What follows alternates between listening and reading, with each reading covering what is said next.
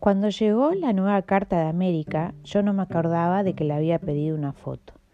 La imagen me impactó como una bofetada. Se veía una cosa desnuda y lisa, tan enorme que se salía del encuadro. Era una hinchazón expansiva. Podía sentir como la carne buscaba continuas e inéditas posibilidades de extenderse, de hincharse, de ganar terreno. La grasa reciente tenía que cruzar continentes enteros, de tejidos adiposos, para ensancharse en superficie, antes de encontrarse con la albaradilla de un asado, para luego transformarse en zócalo de nueva grasa. Era la conquista del vacío, a través de la obesidad. Engordar anexionaba la nada. El sexo de aquel tumor no era identificable. Mientras el individuo permanecía de pie frente al objetivo, la amplitud de los michelines ocultaba parte de los genitales. Los pechos, gigantescos, hacían pensar en una mujer pero ahogados entre tantos repliegues y protuberancias distintos, perdían su impacto mamario para asimilarse a neumáticos.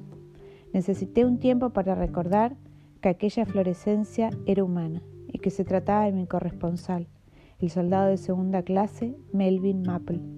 He visto en demasiadas ocasiones la experiencia, siempre sorprendente, de ponerle rostro a una determinada letra, en el caso del soldado.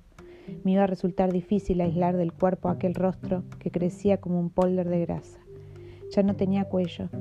Toda vez que el istmo, en teoría, unía la cabeza con el tronco, ya no representaba las características de estrechez relativa que permite identificar semejante segmento.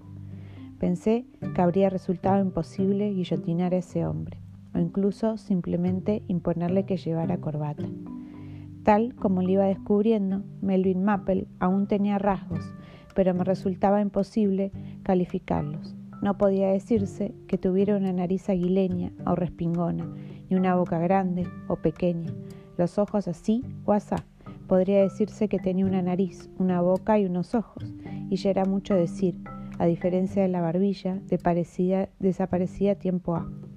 Sentías con angustia que llegaría un momento en el que esos elementos básicos también acabarían siendo presa del aislamiento general y dejarían de ser visibles.